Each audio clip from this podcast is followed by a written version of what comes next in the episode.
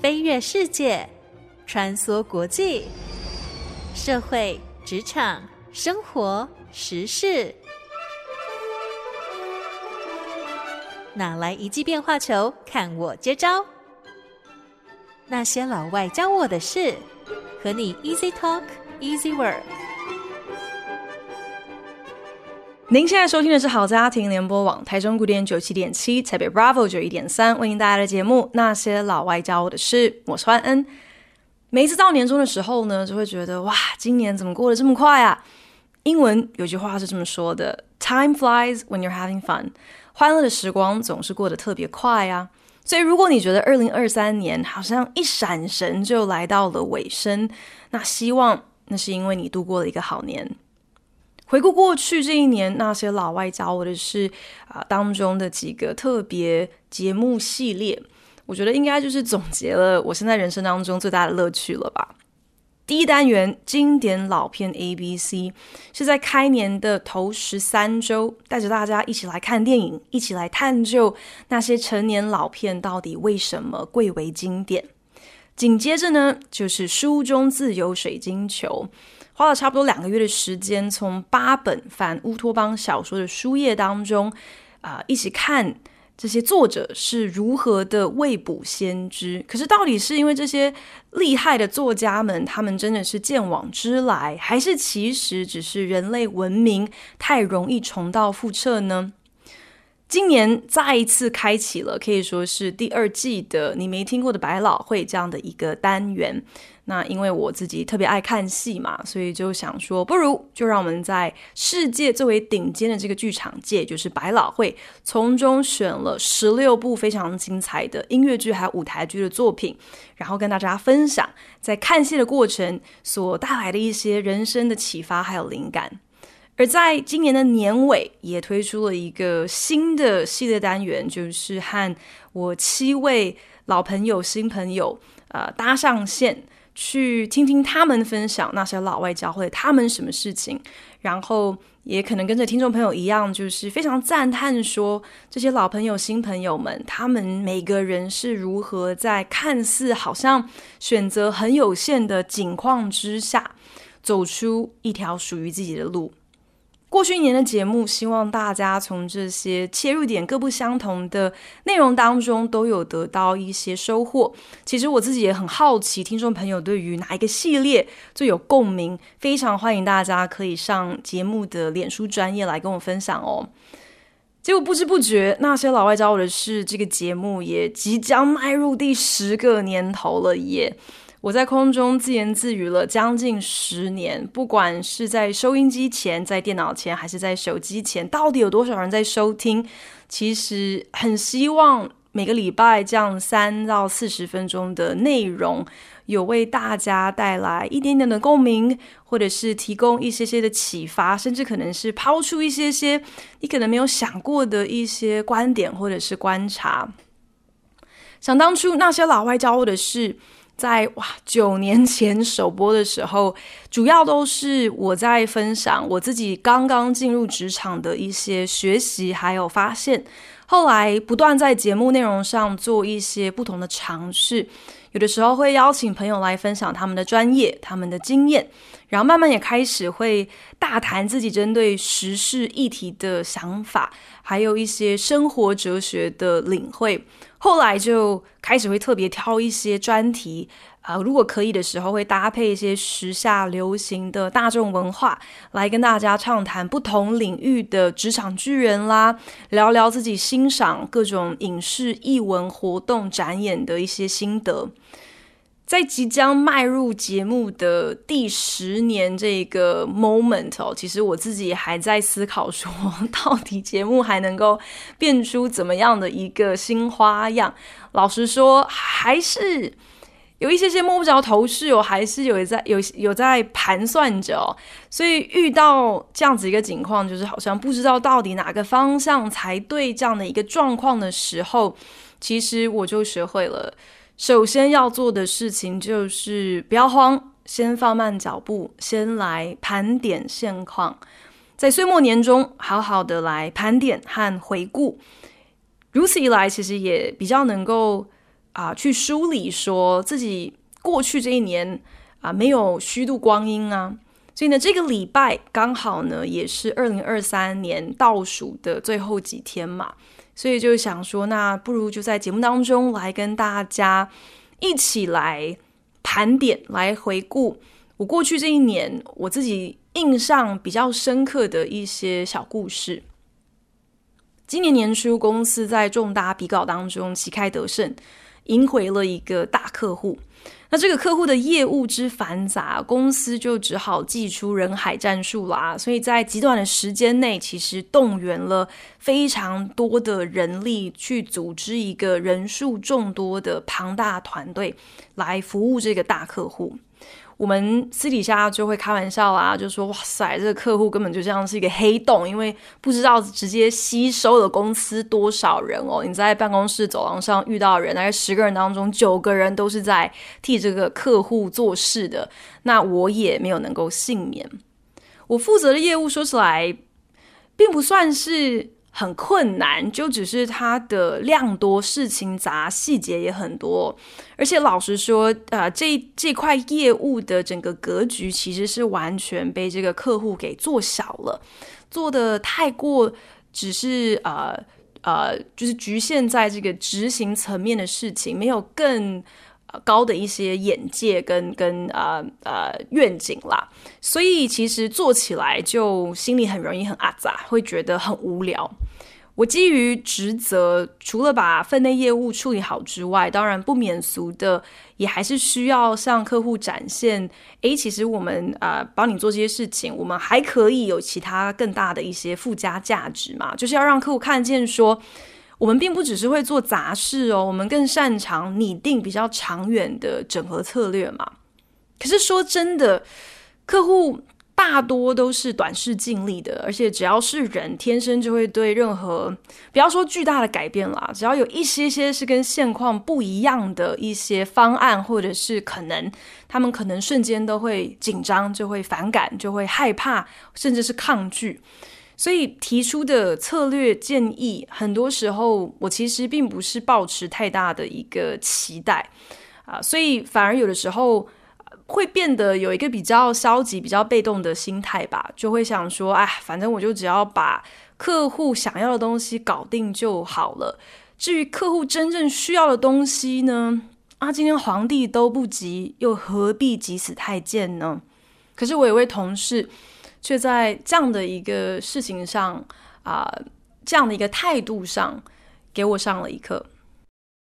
多亏了手上这个新客户，让我有机会跟办公室、公司里头更多其他的人来共事，也因此就有机会就近的和一个男同事 C 有更密切的合作。那在跟他互动的过程当中，我就意识到说自己在工作上。我的态度其实应该可以更加积极，不是只是把交给我的事情做到好就好了。我在替客户准备的策略建议当中，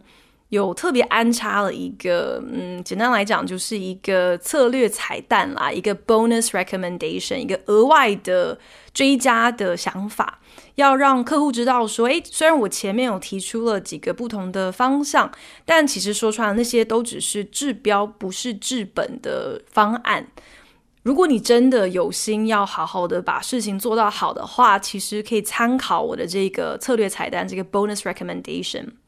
那开完那个会之后，隔了差不多一个礼拜，再跟客户做一个 follow up，就是继续呃讨论的时候呢，竟然发现说，哇，真的客户每一个大概十个里面有八个都是金鱼脑吧，根本就已经把。一个礼拜前我们开的会，我跟他分享过的这些策略都忘得一干二净了。所以不要说是那个 bonus recommendation，连啊、基本的那几个方案他都已经不记得。我们到底是为什么有这样的一个讨论？那那些方案到底细节是什么了？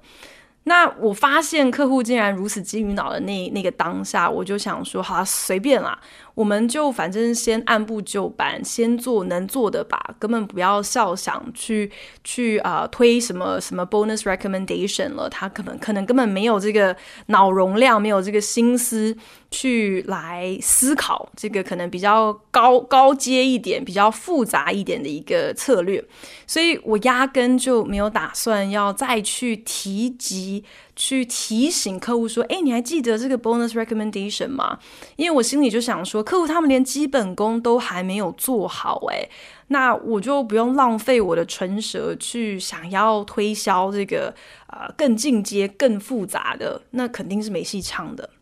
可是这个时候，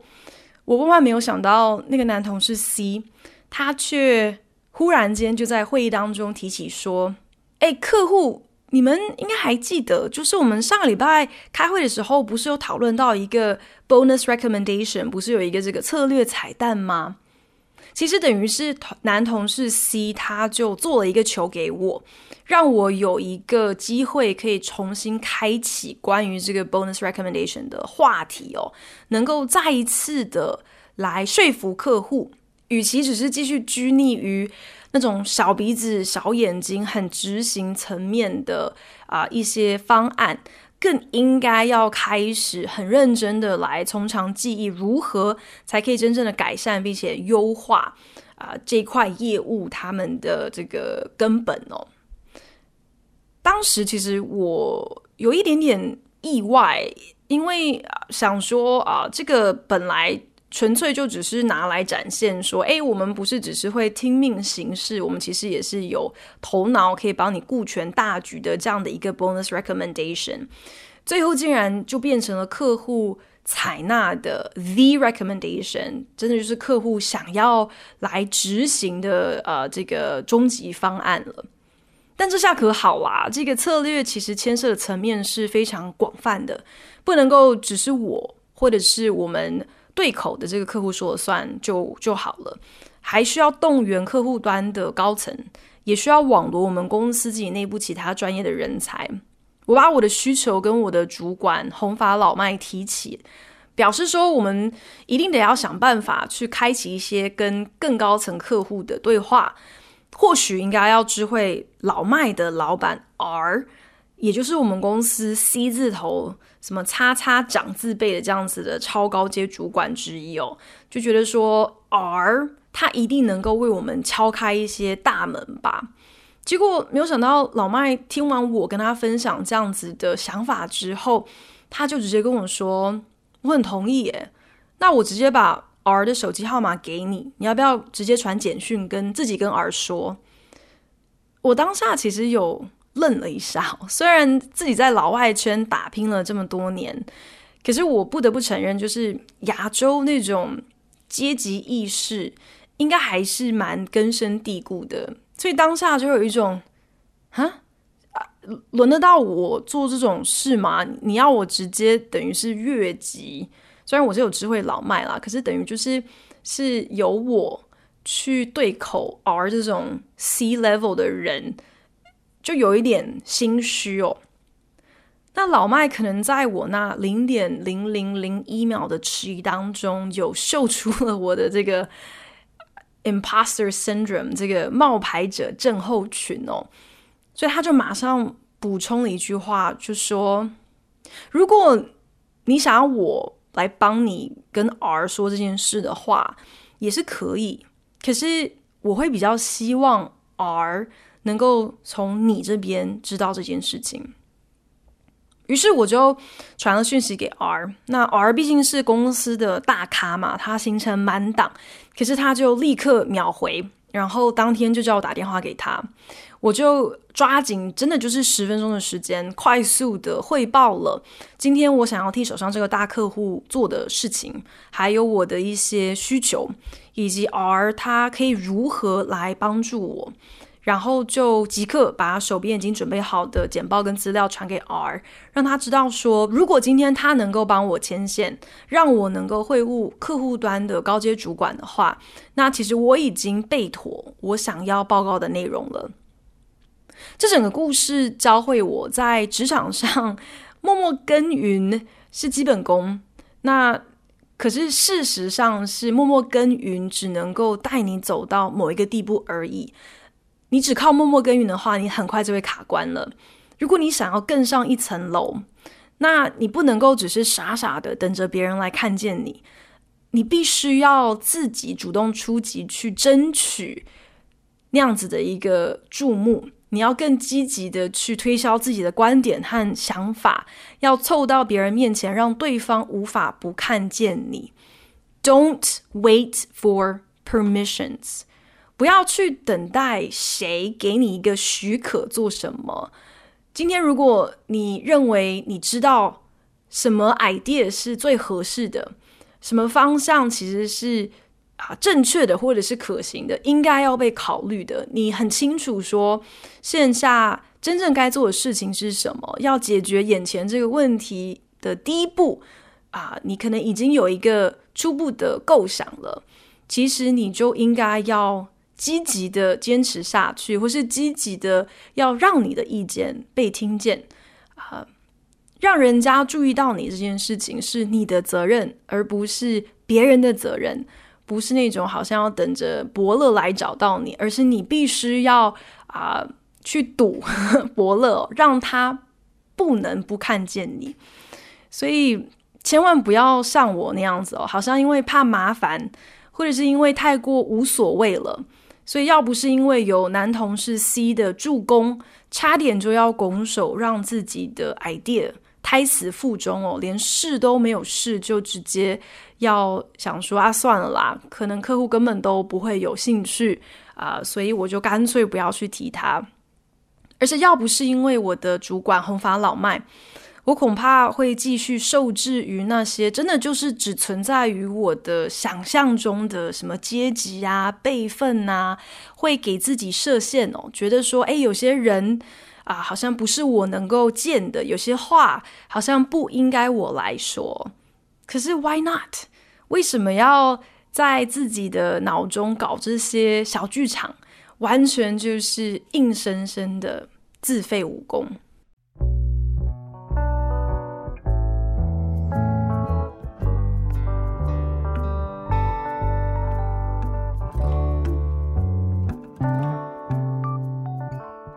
有在收听那些老外教我的事的听众朋友，你们一定非常清楚，就是我非常擅长，也很喜欢在译文活动当中去想办法领悟出一些人生大道理哦，或者是一些啊有趣的人生观察。应该纯粹就是我有一点自以为，好像可以在任何琐碎琐事当中都能够见微知著之类的哦。所以不管是看展啦，还是追剧啊，还是看戏呀、啊，好像就能够从中掰出一些引人深思的道理哦。哇！但你也不能怪我，因为真的要不是我有如此天马行空、无病呻吟这样的连结力和瞎掰嘴炮的功夫。你说那些老外教我的是，有可能这样子一开播就一做就是九年吗？不可能吗？我前几个月跑去听了一个叫做 Poetry Slam 的表演。Poetry Slam 讲白一点呢，其实就是诗词朗读比赛啊。这几年来，Poetry Slam 在美国蔚为流行哦。那大家不要。嘲笑 Poetry Slam，哦觉得这听起来好像是一个非常书呆子的活动。确实，你把它翻成这个诗词朗读比赛，听起来真的就是好像有点宅，或是有有点啊、无聊。可是，其实 Poetry Slam 它是一个集结了肢体的表演、节奏还有韵律的一个口说艺术，一个 spoken word 啊、一篇好的诗词。不只是要有巧妙的押韵，更需要诗人可以透过文字，透过他的抑扬顿挫来传达非常丰沛的情感。大家可能很难想象，可是在美国的 Poetry Slam 的现场，有的时候其实那个氛围就很像是饶舌 battle 那样子热闹，而且是会让人家嗨到最高点的。我那天晚上去的 Poetry Slam，行之多年，他们其实在纽约市是一个非常有历史的一个呃展演空间哦。那他们每个礼拜其实有好几天的傍晚都会举办 Open Mic，就是开放让观众可以现场报名，然后就上台来表演自己的诗词作品。主办单位会在现场观众当中挑选三位观众啊。就是反正看谁想要担任评审，就自告奋勇说你想要担任评审，就你就有机会这样子。那这三位评审呢，会及时的给予台上的啊、这个参赛者进行评分。第一回合结束之后呢，会再由分数最高的前三名选手出现，进行第二回合的决赛。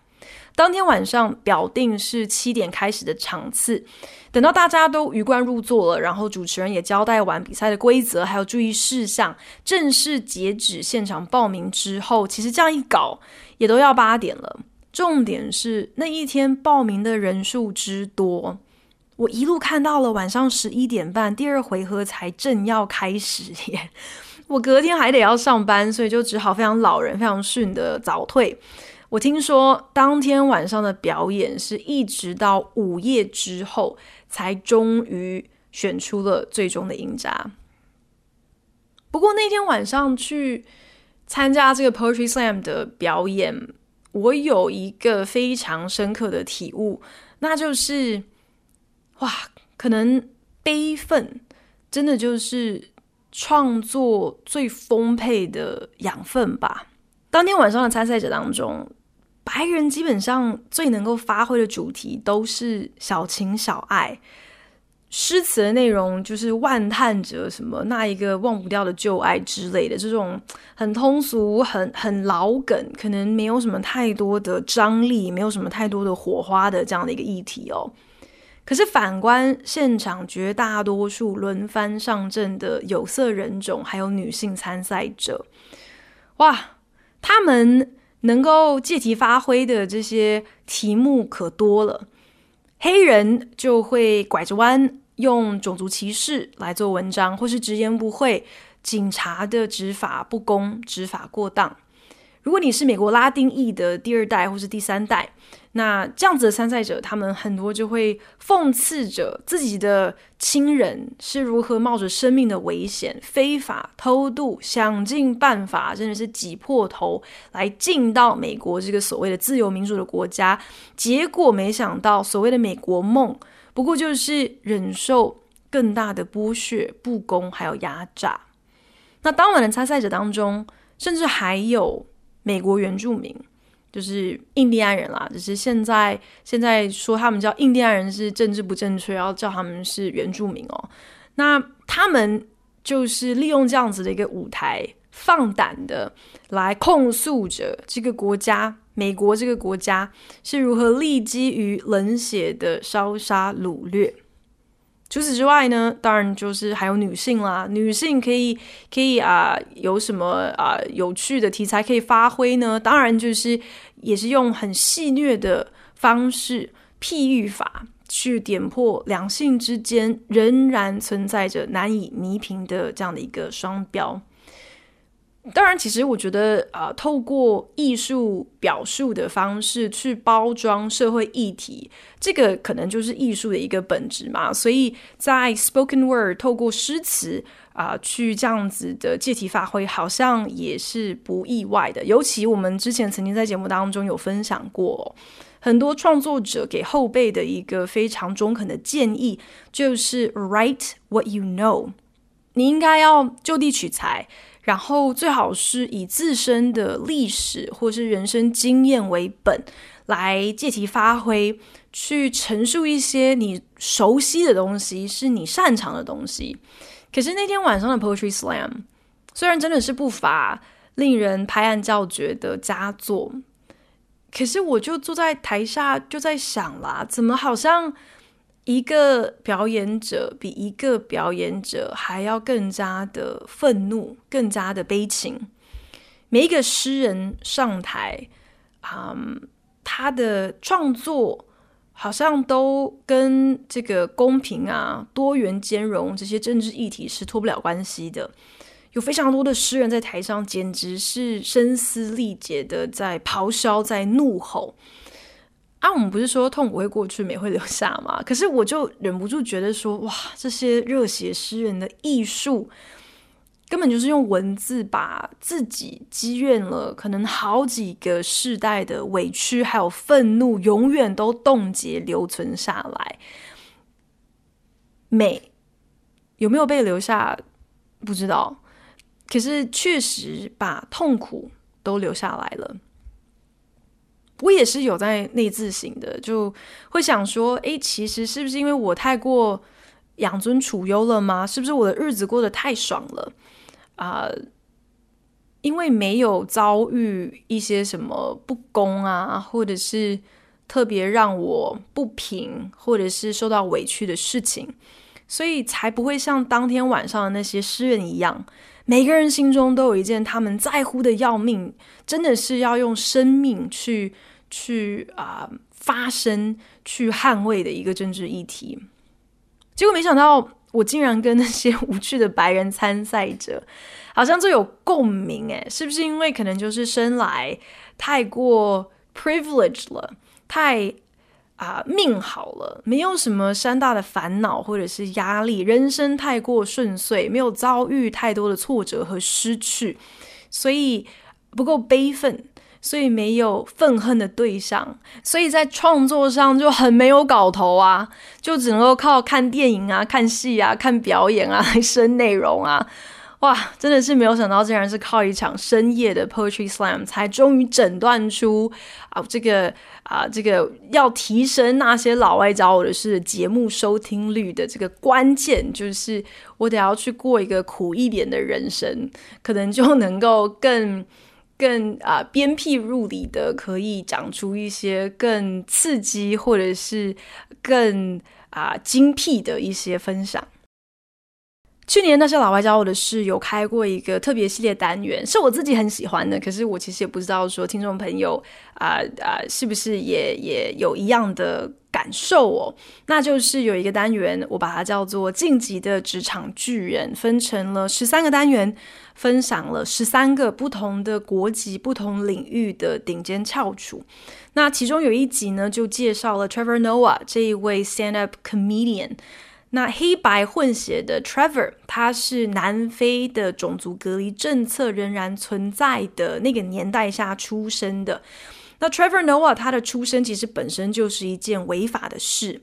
一直到他长大之后才知道说，原来小时候外公在外面总是叫他小少爷，原来这并不只是一个单纯的昵称而已，而是为了要。呃，掩人耳目哦，是要隐藏 Trevor Noah 他的身份，不能够让外人知道说，其实 Trevor 是非法私通下生下来的这样的一个混血儿哦。因为如果当时被有关当局发现了 Trevor Noah 他的身世，那 Trevor 是呃会被政府抓走的，是会被送去给呃他的呃跟他的肤色跟他种族阶级相对应的家庭去领养的。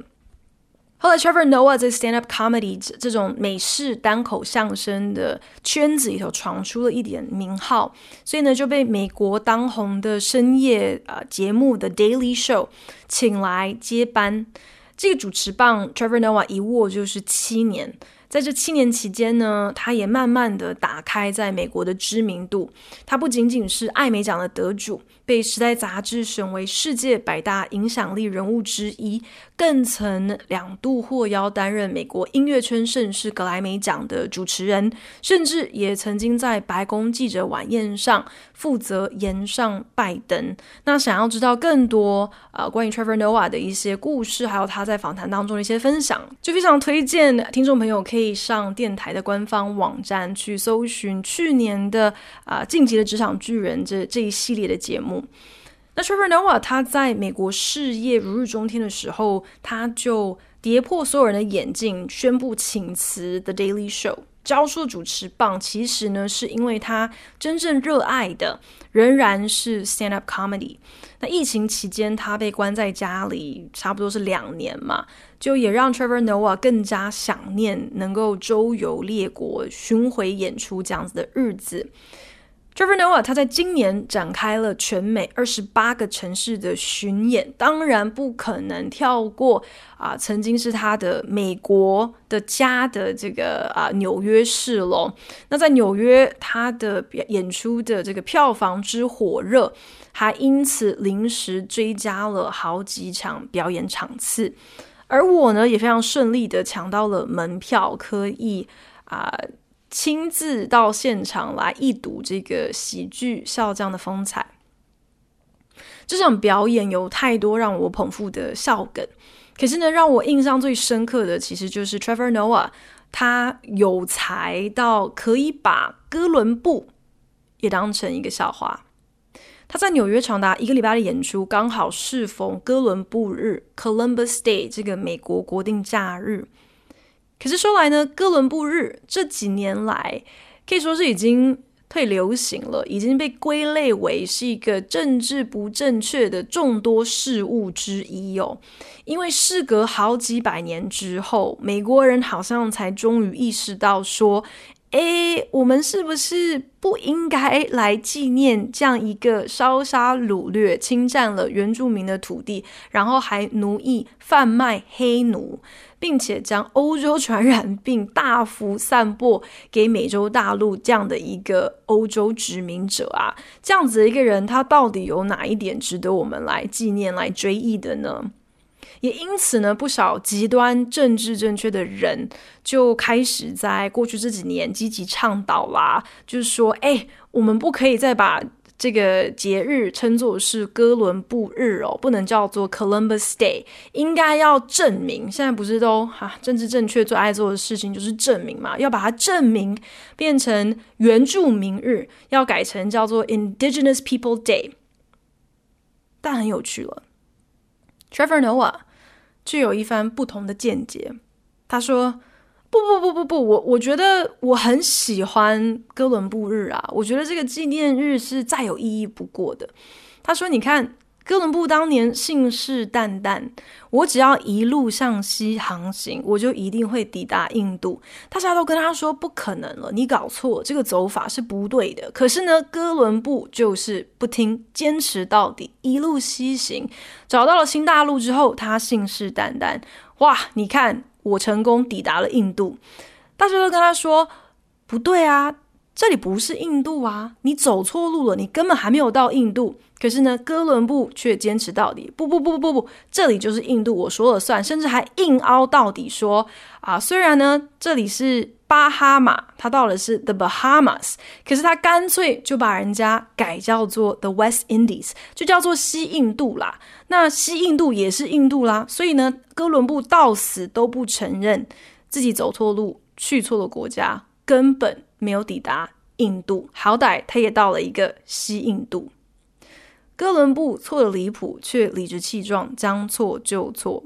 重点是他一辈子根本从来完全就没有踏上美国本土大陆。可是美国这个伟大的国家，却在一九三七年设定了一个哥伦布日这么一个国定假日，来纪念哥伦布这么一号打死不认错。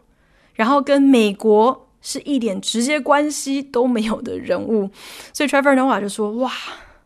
这根本就是白人男性 feeling up 向上失败的最佳范例啊！可以越错越离谱，越离谱竟然还越成功。死后这么这么多年，还可以被一整个其实跟他一点关系都没有的国家的人记住，这简直是都不知道该说什么了。” Trevor Noah 的喜剧风格就是这么的幽默，可以不带脏字骂人，不需要取材任何低俗下流的黄色笑话。那些只知道拿床笫之环当做笑梗的 stand-up comedian，我自己是觉得他们的档次都太 low 了，就是见识不够，才会只能够在这样子的事情在男女之欢上做文章哦。Trevor Noah。更擅长是透过精辟的社会观察，然后非常有创意的去突破人性当中那些最荒谬、最矛盾的各种盲肠，然后抛出来这些让人意想不到的一些新立场、新观点哦。哥伦布日。如此一个没有任何意义的纪念日，如果今天大家还在纠结那很老掉牙的政治正不正确哦，我们到底可不可以庆祝这个侵略殖民者啊？这样子会不会让美国的原住民就是很尴尬？这实在是太情何以堪哇！还在去纠结这些问题，你就实在是太逊了，你根本就还没有看破背后最讽刺、最需要被点破的盲肠。过去这一年，我我 真的是把家财散尽百老汇，可以说是几乎是以每个月看一出戏这样子一个频率在跑剧场哦。赶在二零二三年的尾声，我又追加了一部舞台剧，叫做《Appropriate》。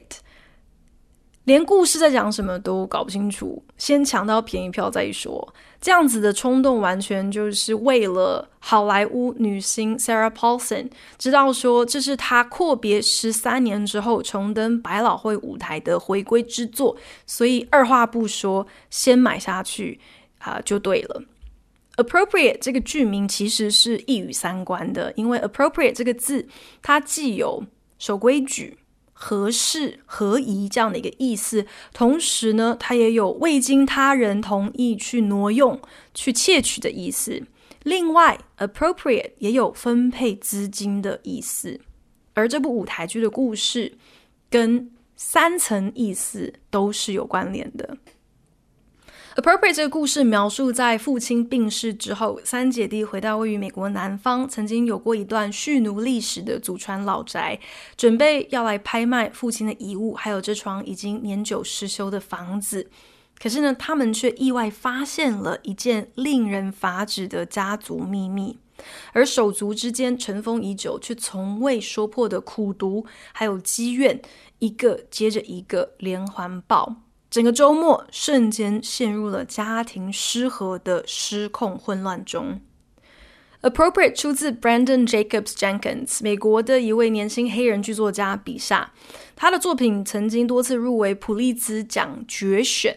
这个剧作家在访谈当中就表示了，《Appropriate》这部作品呢，既是取经于美国剧场界巨擘多出经典 family drama，是向他们致敬没错，可是同时呢，也是对于这种关于家庭冲突的戏剧类目的一种反动。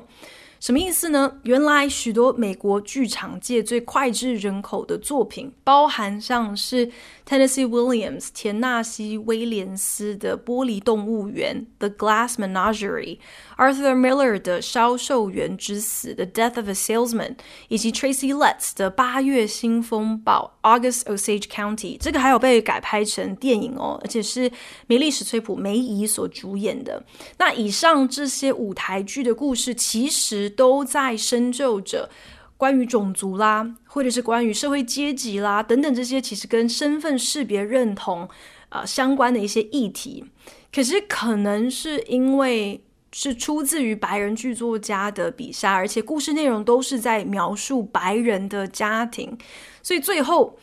他们都只会被盖瓜归类为是 family drama。那 Brandon Jacobs Jenkins。他就是抱着一个有点木马屠城的企图来创作 appropriate，他就想啦，我有没有办法可以透过一个全白人的家族故事，一个全白人的卡司，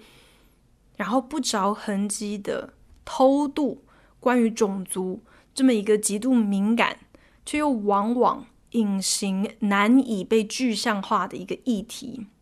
怎么样才叫做种族歧视？什么叫做 racist？是要当着你的面，用一些羞辱你的肤色、故意加深种族之间错误偏见的那种很粗鄙的字眼骂你，这才叫做种族歧视吗？还是其实今天就算你不发一语，你只不过是不愿意去正眼看某一种人，不愿意去主动跟某一种肤色的人握手，拒绝和特定的人种。有正常的人和人之间的互动，这就足以让对方感受到被排挤的不舒服。这样子算是种族歧视吗？又或者可能是当你冷眼旁观别人种族歧视的行为或者是言论的时候，你的无动于衷，是不是其实也是一种默许，也是一种认同呢？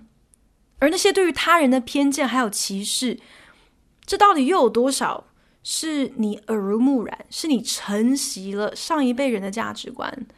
这些意识形态，这种无色无味的世袭还有轮回，又是不是能够单靠你自己的力量就可以破除的？